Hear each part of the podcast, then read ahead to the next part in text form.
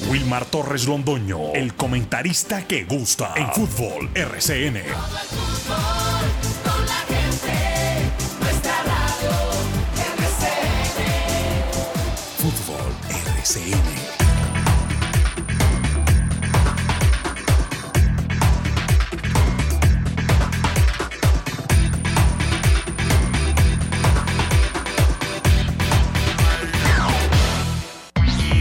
Buenos días, bienvenidos amigos oyentes. Aquí estamos los integrantes del grupo deportivo Los Dueños del Balón. Ya estamos al aire para presentar el programa que le gusta a la gente. Hoy, martes 25 de julio del año 2023. Deporte local, nacional e internacional que realizamos a través de esta frecuencia 1450 de la AM y a través de todas nuestras redes sociales que siempre son anunciadas por el señor Lucas Salomón Osorio.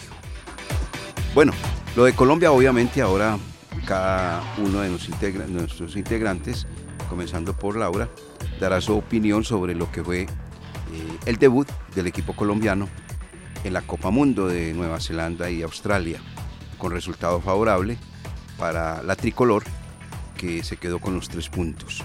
De eso pues obviamente estaremos profundizando sobre ese tema. De entrada quiero decirles que el equipo Once Caldas no contará sino con un jugador en este microciclo de trabajo que comienza hoy en Barranquilla. La selección Colombia Sub-23 que va a jugar unos Panamericanos en Chile y que aspira a estar en los Juegos Olímpicos exactamente en territorio francés. Pero eso es el próximo año. Los Panamericanos es este año en Chile. Y mientras que los Juegos Olímpicos van a ser el próximo año en Francia. Y, ahí eh, añado una, una noticia que pues la leía. El Tour de Francia esta vez no va a finalizar el año 2024 en París, sino en Niza. ¿Debido a qué? A los Juegos Olímpicos. Exactamente. Entonces, hablando de ese microciclo de trabajo del seleccionado eh, colombiano, eh, viajó Alejandro García, no lo hizo Danovi Quiñones, quien se le presentó un problema en el duelo frente al cuadro Deportes Tolima. Ustedes recuerdan que hubo un choque entre el jugador anotado Danovi Quiñones y Marlon Torres, el defensa central del cuadro Vinotinto y Oro. Eh, se comprometió un poquito la rodilla derecha del jugador Danovi Quiñones y en ese orden de ideas quedó descartado para ir a la selección Colombia, lo que llaman los médicos acción preventiva, ¿cierto? Lo van a tratar de recuperar para el duelo frente al Deportivo Cali este domingo a las 3 y 30 en la cancha del Estadio Palo Grande. El segundo, ayer le decíamos, es el caso de Luis Miranda. Ese sí está descartado, no va a jugar el partido frente al cuadro azucarero. Tiene una contractura muscular y en 10 días de incapacidad que tiene, pues obviamente va a ser sometido a revisiones del departamento médico del cuadro Albo. Esas son las novedades por el momento, porque la semana apenas está comenzando, ¿no? Todavía falta mucho para el duelo frente al cuadro Deportivo Cali y se pueden presentar otras noticias que por el momento pues hay tranquilidad en el aspecto de la salud del Once Caldas. Esperemos a ver qué puede acontecer en el transcurso de la semana, pero esas son las dos novedades que registra el Blanco Blanco de Colombia de cara a ese duelo frente al señor Jaime de la Pava Márquez, nuevo director técnico del cuadro Deportivo Cali. Somos los dueños del balón de RCN, bienvenidos. Son las 8 de la mañana con 4 minutos. Hoy vamos a contar con la presencia de un joven escritor, manizaleño él, aquí está en cabina con nosotros, que va a hablar sobre su libro, libro de cuentos, muy especial, muy importante. Él se llama Julián Bernal Ospina y nos va a hablar respecto a ese libro, el título del libro, todo lo demás, detalles. Muy interesante, muy bueno. Y un joven, joven, pero muy joven, que incursiona en este mundo exactamente de, los autores, de los escritores, de la gente que quiere que eh, se den cuenta cómo se puede manejar libremente los tiempos y cómo se puede uno inculcar a través de la lectura para buscar beneficios obviamente de cultura, personales, de familia, una serie de cosas que son supremamente interesantes. Bienvenidos amigos oyentes, vienen los titulares con el señor Lucas Salomón Osorio.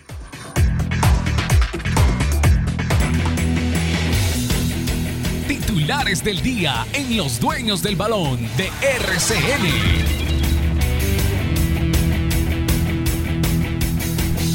Hola director, ¿qué tal? Un saludo cordial para usted, para todas las personas que a esta hora están en sintonía de los dueños del balón. Nos escuchan a través de los 1450M de la cariñosa Antena 2 y también a través de nuestro canal de YouTube Los Dueños del Balón Manizales. Ya saben que en Spotify también encuentran ya el programa a la hora de su preferencia.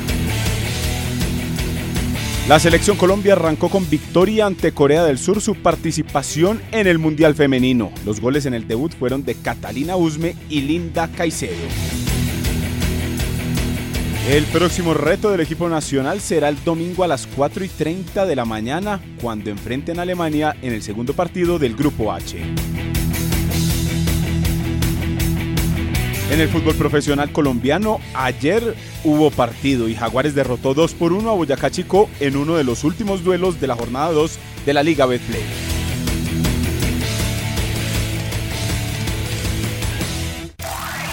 Tres técnicos de la liga ya están en la cuerda floja en el comienzo. Uno de ellos es Pedro Sarmiento, otro el Bolillo Gómez y también se une a ellos Harold Rivera del Unión Magdalena.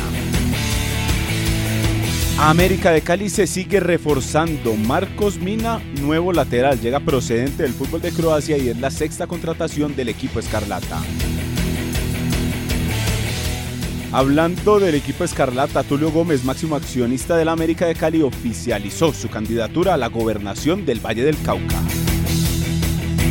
Y en el ciclismo Jumbo Visma contará con dos grandes capos para ganar la Vuelta a España en septiembre. Quieren quedarse con todas las grandes de este 2023.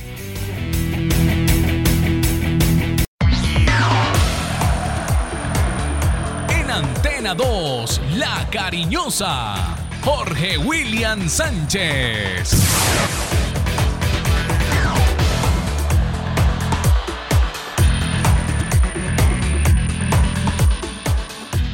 Cordial, muy buenos días. eh, bienvenidos. Estos son los dueños eh, del balón. Anunciaba Lucas contratación para la América. Los equipos siguen eh, reforzándose. Medellín trae un uruguayo. Nacional anuncia un venezolano. Deportivo Cali también trae un charrúa, un uruguayo para reforzar nómina. Todavía sigue el movimiento de contrataciones que se extenderá hasta el 4. El 4 de julio el 4 de agosto. El 4 de agosto será el cierre de inscripciones. Tenemos hoy competencia, fútbol internacional y también se acercan los duelos de los octavos de final de la Copa Betplay. Hay uno muy atractivo, América Nacional. Todos esos temas los tenemos aquí en Los Dueños del Balón. Bienvenidos.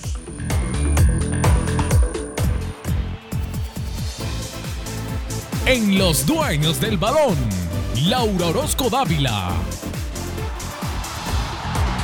Muy buenos días a todos los que nos acompañan el día de hoy en Los Dueños del Balón. La jornada del Mundial del día de ayer tuvo bastantes goles, 13 en total. Inició con la victoria de Italia ante Argentina 1 por 0.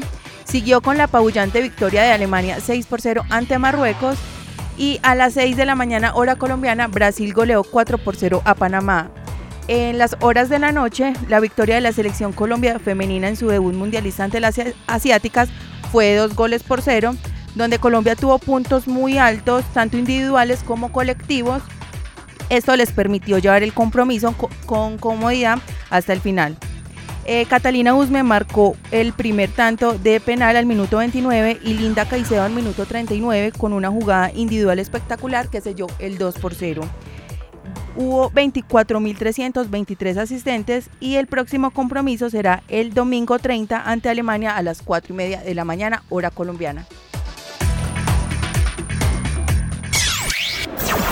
Fútbol narrado con pasión y emoción.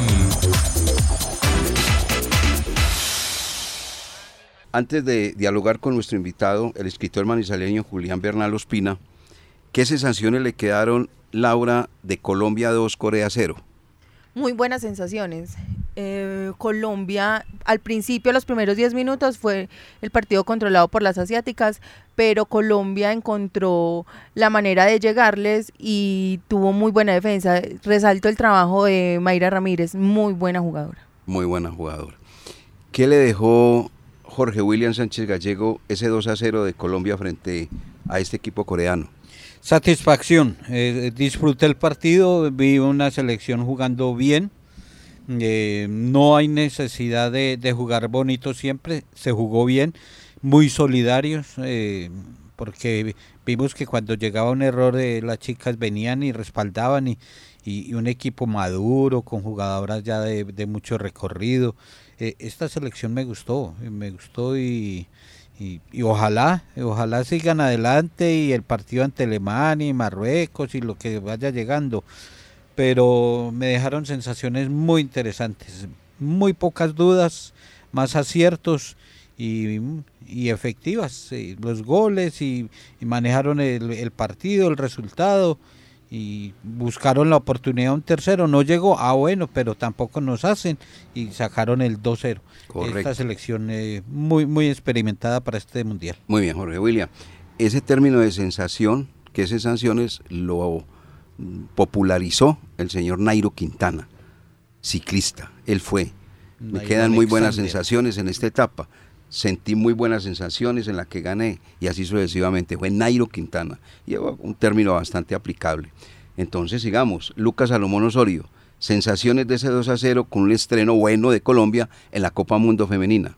Un partido bien jugado por las dirigidas por, por Nelson Abadía. Comenzaron un poco eh, asustadas, se podría decir así, eh, por el debut mundialista, pero poco a poco el equipo fue encontrando lo que normalmente propone cuando juega y lo que se le vio en la Copa América de acá de Colombia, donde tuvo el subcampeonato cuando perdió con Brasil. Mostró elementos interesantes, la seguridad de Catalina Pérez en el arco. Desde ahí eh, empieza uno a gestar un buen rendimiento. La pareja de centrales es coordinada, ya lleva mu- muchos partidos haciéndolo como eh, lo han hecho en diferentes competencias. Y adelante apareció por ratos del partido Linda Caicedo, apareció también por ratos del partido eh, Catalina Usme, pero la mejor me parece que fue Mayra Ramírez que luchó, guerreó contra las defensas, abrió espacios y eso le permitió entonces al equipo colombiano ganar y llevarse los puntos. Satisfacción y hay que esperar porque eh, eh, Corea del Sur es uno de los rivales que está en el top 20, pero Alemania es un rival más pesado y ahí podremos ver entonces de qué está hecho también el equipo colombiano. Es la tercera vez que Colombia está compitiendo en una Copa Mundo Femenina y es la primera vez que gana el partido en su etapa inicial. No lo había hecho, había perdido con Australia, había empatado con México y en esta ocasión le ganó 2 a 0 a Corea. Eh, los próximos partidos, entonces, como decía Laura, el próximo del, del equipo colombiano será el domingo a las 4 y 30 de la mañana.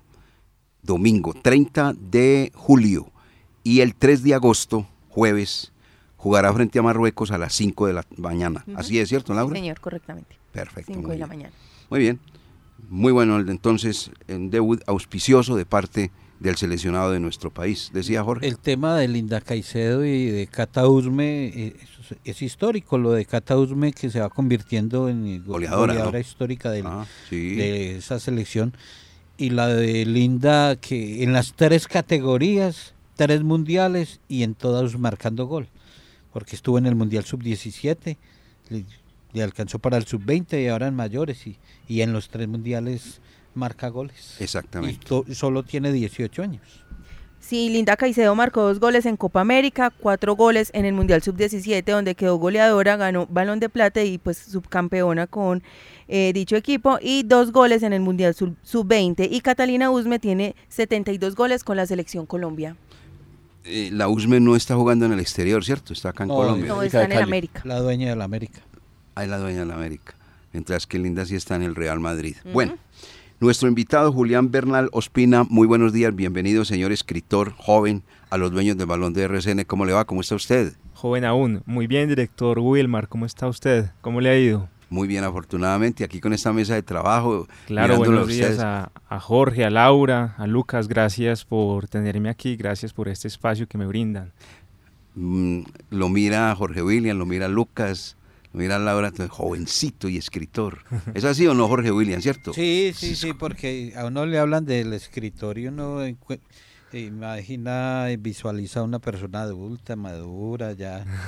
Y, y- y lo de Julián, muy joven, muy joven, y además muy joven para ser amigo de Juancho Pila, ya tan veterano. no, no, no, totalmente. La... Lo que pasa es que yo suelo ser engañoso. Sí. Cuidado, mi, ¿A usted mi edad biológica es distinto, sí, sí.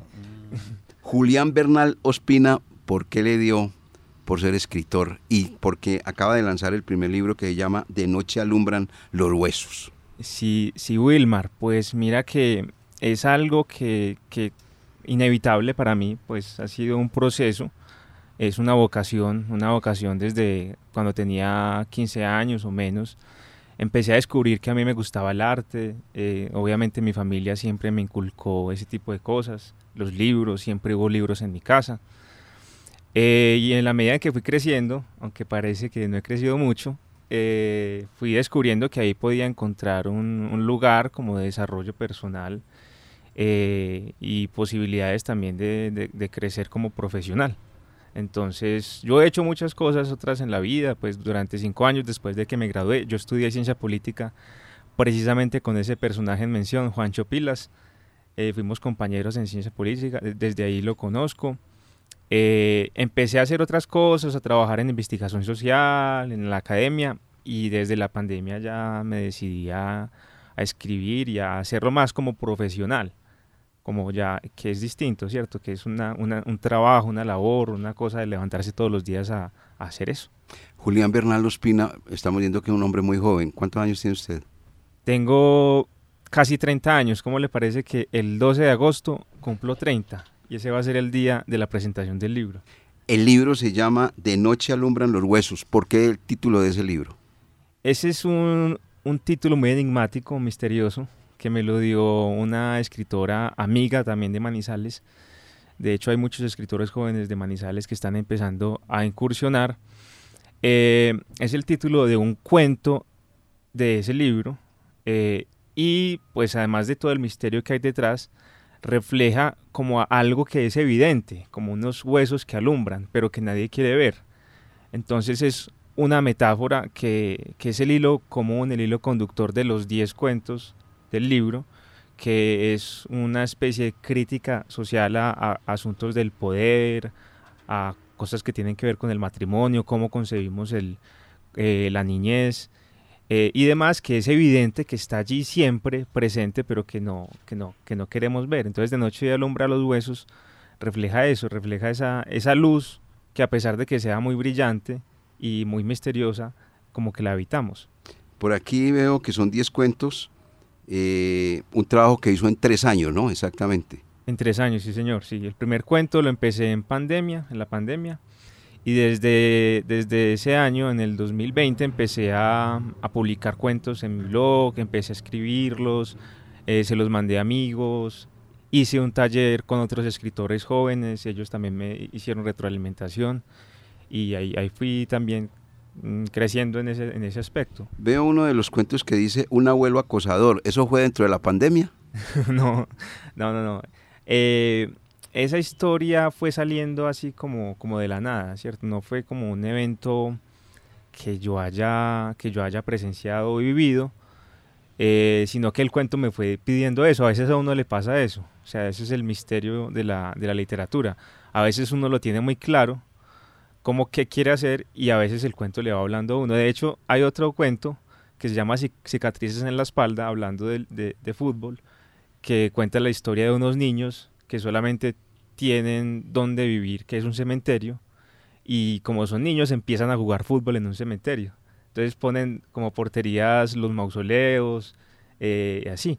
Em, hay entonces cuentos que son, que son así, que, que, nacen, digamos, con una visión ya premeditada y otros cuentos que van surgiendo.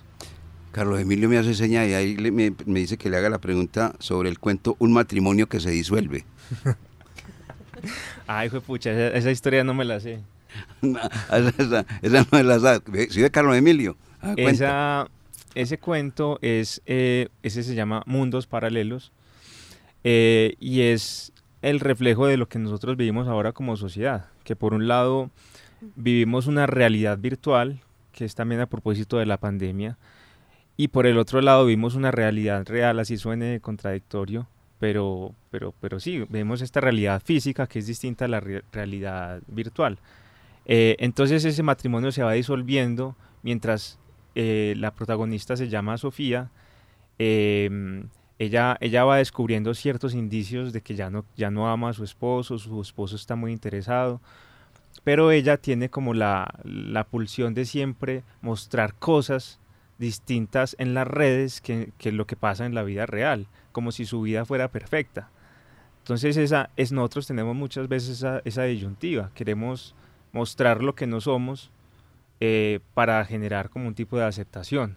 Entonces ahí hay una, una, una, una, crítica y al final, bueno, voy a hacer un poco de, como se llama, spoiler, al final ella, ella dice, no, yo, yo quiero dejarlo todo y a mí no me importa estas apariencias y me quiero meter de lleno a lo que soy yo, que esa es la autenticidad. Usted está respaldado por la editorial Escarabajo, ¿cierto? Sí, ¿De señor. dónde es esta editorial? Editorial Escarabajo es una editorial de Bogotá eh, que apoya a jóvenes escritores. Lo que hace es poner todo a disposición del escritor, eh, muy buenos editores, es una editorial también independiente, alternativa, con la condición de que uno haga la preventa de los libros. Con esa preventa el libro todavía no está impreso, eh, la gente compra el libro, como se dice en planos, eh, y con ese dinero se financia la impresión. Entonces la, editorial facilita, facilita, digamos, toda la, todo su aparato y su sistema para, para los jóvenes. Hay muchos jóvenes, hace concursos eh, para jóvenes, hace, bueno, pa- también para, para no tan jóvenes, pues digamos que se está convirtiendo en una editorial muy importante. Hizo presencia también en la Feria del Libro de Manizales, la última, y siempre ha hecho presencia en la Filbo de Bogotá. Y qué mejor cumpleaños, eh, celebración que Sí, la presentación sí. del libro. Eso fue coincidencial. Sí, fue casual, no se buscó para esa No. fecha. No, yo- porque es un momento importante para, para su vida, para, para ese sueño, esa ilusión. Eh, ¿cómo, cómo están programando esto? ¿Se va a hacer algún acto? ¿Se va a buscar un sitio? ¿Se van a tener invitaciones? Y la preventa, los que a esta hora escuchan y, y o sus amigos quieren hacer, eh, empezar a adquirir la preventa, ¿cómo lo hacen? Ah, gracias, muchas gracias por esas preguntas. Jorge William, pues eh, la presentación del libro es el 12 de agosto, como te decía, en la Feria del Libro. La Feria del Libro tiene entrada gratis. Eh, la Feria del Libro va a ser eh, la segunda semana de agosto. Allí va a haber una serie de eventos relacionados con el libro, también invitación cordial a todos los oyentes para que vayan, va a ser en el edificio Salmona de la Universidad de Caldas. Eh, hay talleres, hay conferencias, hay presentaciones del libro. eh, y pues por ahora es, es lo que está programado. No está, mm, digamos que todavía está pendiente la programación minuciosa, pero se sabe que el segundo, eh, la segunda semana de, mm, de agosto será la presentación, el 12 de agosto. Y para que, quienes quieran adquirir el, el libro, comparándolo primero en preventa, pues se pueden comunicar conmigo a través de mi celular 311-762-0260 o mis redes sociales Más despacio el celular.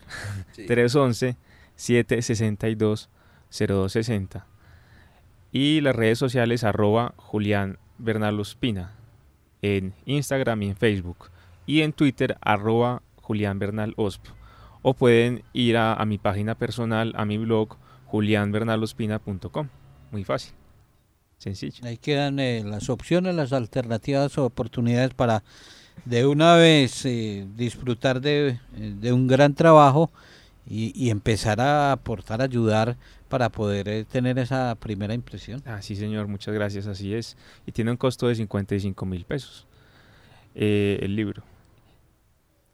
Julián, usted hablaba de los concursos que eh, tiene también la editorial Escarabajo. ¿Usted ha participado en concursos literarios? Sí, yo he participado. Esa es una de, lo- las cosas que he venido haciendo desde el 2020 y uno, digamos que empieza como, como escritor a buscar muchas opciones. Entonces, a donde haya, uno manda. Eh, yo he participado en concursos, en becas, he ganado concursos, he ganado también becas eh, internacionales y nacionales. Eh, entonces, uno se tiene que... hay, hay páginas ahora que se llama, por ejemplo, hay una página que es escritores.org, que uno ahí tiene todas las opciones para buscar eh, concursos. En Manizales casi no hay. eh, y, de hecho, es un llamado también para, para hacer una política del libro interesante que tenga concursos, becas, que en este, en este en Caldas no hay. Hay en, en Quindío y en Risaralda. Lastimosamente aquí, aquí todavía no hay una, una política del libro fuerte. Muy bien. Julián Bernal Ospina, que está incursionando en el mundo de los escritores, manizaleño, 30 años de, de edad, De Noche alumbran los huesos, es un libro, un libro que tiene 10 cuentos y que cuenta con la editorial Escarabajo. Le dio por, por ser escritor y ahora está completamente lanzado. Lo único que le deseamos, Julián, es muchos éxitos. Por favor, repita mm, su número celular porque es bueno para la gente que queda, quiera adquirir su libro de Julián Bernal Ospina. Número eh, celular. Muchas gracias, director. 311-762-0260. 311-762. Sí. ¿Cero qué? 0260. 0260. Y también correcto. decirles la relación del fútbol y la, liter- y la literatura, que Sí. es muy rica. Sí, Eh, dos de mis grandes autores y favoritos periodistas son eh, Martín Caparrós y Juan Villoro, que ellos casi siempre hacen correspondencia en los mundiales. sí. Eh, y, y- y los escritores, al- hay algunos que no les gusta para nada, pero hay otros que tienen el fútbol como un fenómeno que es una metáfora de la sociedad. Entonces también es, es muy ¿Usted le gusta el fútbol o no? Sí, me gusta. Bastante. No, lo, no soy eh, fiel hincha, mm, pero lo veo así como, como de lejitos. De lejos, desde la barrera. Sí, Desde la barrera. la barrera, sí. No es su obsesión. No, no, no. no, Su obsesión es la lectura, la escritura. Sí, sí, Exactamente. por ahí va la cosa, sí. Por ahí va la cosa. Bueno, Julián, de verdad muchos éxitos le deseamos. Dios quiera que todo sea un éxito y porque ha incursionado en un mundo bastante difícil. En Colombia se lee poco, porque usted lo sabe, se Sí. lee poco. Pero de todas maneras, pues, eh, con su juventud, con sus bríos, con su entusiasmo y con su pasión, seguramente que todo esto va a ser un éxito. Muchas gracias, director. Gracias a Jorge, a Lucas y a Laura por este espacio y por darles este espacio a los escritores jóvenes que tanto necesitamos. Muy bien, el lanzamiento es el día El 12 de agosto, en unas semanas, en la Feria del Libro de Manizales. en la Feria del Libro de Manizales. Julián Bernal Ospina, muchas gracias. Bienvenido a los dueños del balón de RCN, joven escritor manizaleño y ese libro que se llama De noche alumbran los huesos. Nosotros los dueños del balón continuamos, vienen las noticias deportivas y una serie de datos que presentamos en el programa que le gusta a la gente. 8 de la mañana con 31 minutos. Carlos Emilio. Los dueños, los dueños del balón. La mezcla del sonido del gol y la credibilidad. Entonces se pierde la convocatoria de Anovi. Sí, se la perdió.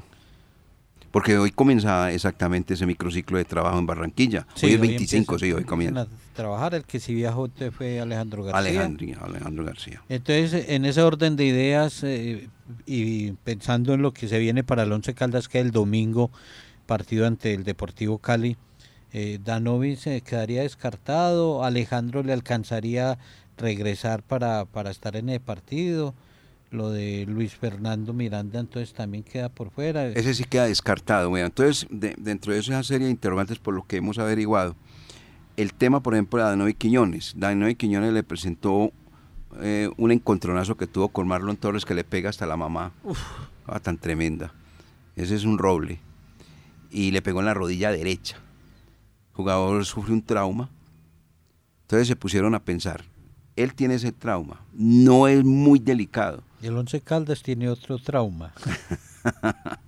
Entonces lo Solo, lleva- solo uno o varios. lo llevan a la selección Colombia y entonces lo va a revisar el médico de la selección Colombia, ¿cierto? Entonces- y entonces le dice el médico, pues que usted tiene un problemita, hágase aquí aparte.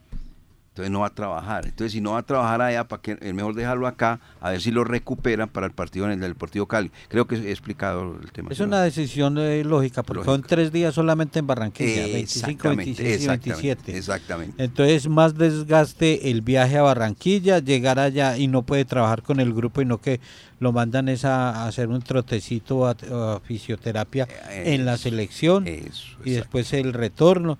Entonces, se aprovecha más el tiempo que se quede aquí en el departamento de fisioterapia y con el visto bueno de, del doctor Gustavo Vinasco, a ver si lo recuperan para el domingo. Mejor explicación no puede haber. Ahí la dio usted, exactamente.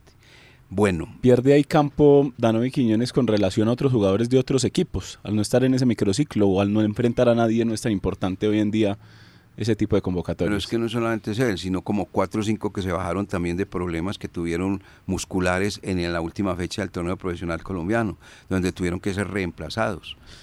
El gana o, pierde campo eh, eh, es jugando con el Once Caldas, porque como está jugando, eh, puede estar muy sano, muy aliviado, pero no es jugador para selección. Y él se lo dijo a Laura en una entrevista que le hizo, que no lo había tomado por sorpresa, que porque él venía haciendo ya el proceso desde hace rato y que si a eso le podía sumar que los resultados del equipo fueran mejores, entonces que ahí siempre iba a estar en, la convocatoria. Pero por ahora entonces los resultados en dos fechas son eh, regulares para Danovi y su equipo. Alejandro García sí viajó, él va a estar entonces en este microciclo de trabajo y tiene tiempo para regresar. Martes, miércoles, jueves trabajan. Eh, ¿Regresarán el mismo jueves o los pondrán? No, los, los despachan el jueves, los despachan el jueves en la tarde, tarde-noche, para sus equipos sede y el viernes ya están entrenando con sus equipos para jugar el partido, por ejemplo, en el caso de Alejandro García, frente al Deportivo Cali el día domingo. Miranda sí está descartado, como les decía, eh, si tuvo una contractura, mire que no terminó el partido frente al cuadro de Deportes Tolima. No ha podido este Luis Miranda, ¿no? Ni, por, ni por allá ni por acá. No ha podido, no ha podido porque fue un jugador importante en el Cúcuta Deportivo donde marcó muchos goles. Eso lo llevó al Tolima y fue una campaña aceptable aceptable y, llega al Once Caldas con la ilusión de que sea ese futbolista que le aporte al equipo y no ha podido porque el primer semestre no fue bueno y él mismo él mismo lo reconoció en una nota que radiamos aquí en la hora en los dueños del balón eh, que, que él en el, primer semestre no, no había tenido buena actuación y que él veía esta segunda parte del año como como el regreso del fútbol de Luis eh, Fernando Miranda, pero se encuentra esta lesión cuando está recibiendo la oportunidad. Sí, ahí está. Entonces, eh, seguramente puede estar ahí Lemos, que ya está recuperado, dicen que está recuperado, esperemos que sí, y juega el partido, y si lo, le toca jugarlo frente al cuadro deportivo Cali. modificaciones. A ver, por lo que uno va averiguando, el equipo mm, va a presentar el debut de Juan David Cuesta como lateral derecho. Desde el vamos, porque Desde el vamos. y tuvo que ver no, en el Manizales, pues, el Manizales, sí, de Juan David Cuesta. Y mantendría la defensa con Cardona como lateral izquierdo, porque pues eh, se espera que durante la semana pueda llegar esa documentación del jugador venezolano de Cumana. Entonces, si no llega, entonces jugaría Cardona ahí. Y de resto, el técnico tendrá que pensar en algunas modificaciones porque este partido es, hay que jugarlo como todos los partidos, los tiene que jugar a muerte. Eh, eh, frente al Cali, el clásico frente al Deportivo Pereira, toda esa serie de, frente a Águilas, toda esa serie de partidos que vienen encima. Millonarios también viene por ahí. Como lo tiene que jugar también eh, el Huila, lo tiene que jugar, todo lo tienen que jugar los que están ahí, tanto los de arriba como los de abajo. Es que el compromiso no solamente es de un solo equipo, obviamente que uno tiene que ocuparse del de acá, pero el compromiso de todos los equipos es grande, inmensamente grande. Unos por zafarse ese tema del descenso y otros por buscar el título del juego profesional colombiano. Es que este segundo semestre el campeonato es mucho más exigente. Aprieta más, aprieta más y, hay equipos eh, con más eh, dificultades, los que todavía siguen en competencias internacionales y, los que están peleando eh, lo del descenso, volver a una clasificación. Entonces, eh, es el arranque y es una frase que siempre, no, esto apenas está empezando, pero cuando menos pensamos, eh, esto ya está terminando y no se hizo la tarea. Entonces, ese partido del domingo del Once Caldas es un partido que de los que uno llama bisagra, porque si usted vuelve a ceder terreno aquí, creo que apenas en tres fechas y, ya todo esto se empieza a complicar en el semestre. Y, si gana, empieza como a, calmar un poquito las aguas. Por eso la importancia para que el técnico Pedro Sarmiento tome las mejores decisiones. Eh, la autocrítica de la que hablábamos ayer, eh, sea, sea esa de que se equivocaron en el partido en. Yo, por ejemplo, eh, la pareja de centrales yo la tocaría a uno de los dos y, pongo a Riquet. A Marlon Piedraita lo dejaron para por cumplir el contrato o, para aportar algo. Eh, Pues hasta el momento, en dos partidos que no ha sido contratado, eh, no, no eh, ha sido no, convocado, eso, que tengan muy claro eso. Bueno, hermano, usted con su experiencia se necesita, se necesita que, que aporte algo. Entonces, ahí es donde se necesita la muñeca de, del técnico Pedro Sarmiento, porque él sabe también que se está jugando el futuro. Lo decían los titulares, eh, Lucas, que hay tres, tres técnicos ya apenas arrancando esto en, en la cuerda floja y uno de ellos es Pedro Sarmiento. Y si, y si el domingo no se da esa victoria esperada, eh, la, la situación se le complica. Yo diría Es que, ese es partido... es que la situación no se complica el domingo, la situación ya está complicada. Pero la noto- vaina se yo- gana. yo- no, yo noto, yo noto eh, el ambiente muy denso en Manizales, demasiado denso. Eh, se está manejando esto con mucha, con mucha soberbia. Eh, no se está pensando en el equipo, en la ciudad, se está pensando de una manera muy personal. Y eso es muy grave, porque la que, la que pierde la institución. Aquí es la que pierde la institución. y la ciudad, y la todos ciudad, y la perdemos. sí. ciudad Si el Once Caldas un pierde, equipo todos en la B, perdemos. hay gente que no ha, no, no, ha, no, ha puesto, no se ha puesto a pensar que un equipo en la B no existe, mejor dicho. El fútbol colombiano de la B, muy poquito. Se pierde la televisión, se pierde la prensa escrita, la hablada, se pierde absolutamente todo. Eso no es fácil, eso no es fácil. Y entonces eh, no se puede hacer nada porque si se hace una cosa buena se oculta y si se hace una cosa mala se magnifica. Entonces está volviendo una situación muy, muy delicada. Yo la estoy notando así, de esa manera. La estoy viendo una situación muy densa, muy densa, muy pesado el ambiente en la capital caldense. Y es que, por ejemplo, eh, el tema en los titulares de los tres técnicos era conforme a eso. El bolillo en Barranquilla es por los resultados. Harold Rivera también por el tema del descenso que lo tiene ahí también como en la nuca. Y en el Once Ahí Caldas le faltó Cravioto, que también lo de Cravioto. y en el Once Caldas pasa que el tema del descenso también está en la nuca y el ambiente ya se está volviendo hostil para el técnico. Y ayer en, en redes sociales sale también eh, otra, otra de las eh, versiones o de las malas salidas del técnico Pedro Sarmiento, donde se ve que increpa, por ejemplo, a un hincha en las inmediaciones de, de donde están viviendo. Entonces ahí es donde no queda bien la cosa. Porque si usted habla y usted eh, pide disculpas, pide perdón y le, y le dice a la hinchada que, vaya, que vayan todos juntos y después sale eso, entonces ahí es donde obviamente la hinchada, la hinchada tiene todo el derecho a estar como ofuscada o contrariada con, con las decisiones del técnico y sus actitudes tanto en el banquillo como fuera del estadio. Es que ahí es donde Venga, usted se pone a pensar en una eso. pregunta, venga, yo le una pregunta. Sí, claro. Eh, el señor ofreció disculpas, ¿cierto? ¿Usted sabe a qué, a qué horas fue ese, ese incidente que acaba usted de men- mencionar en redes? Eso me imagino que fue antes de, la- de las disculpas. Exactamente, exactamente. Entonces, si el señor hubiera pedido disculpas y, y va y tiene ese incidente con el aficionado, pues ahí no hay nada que hacer.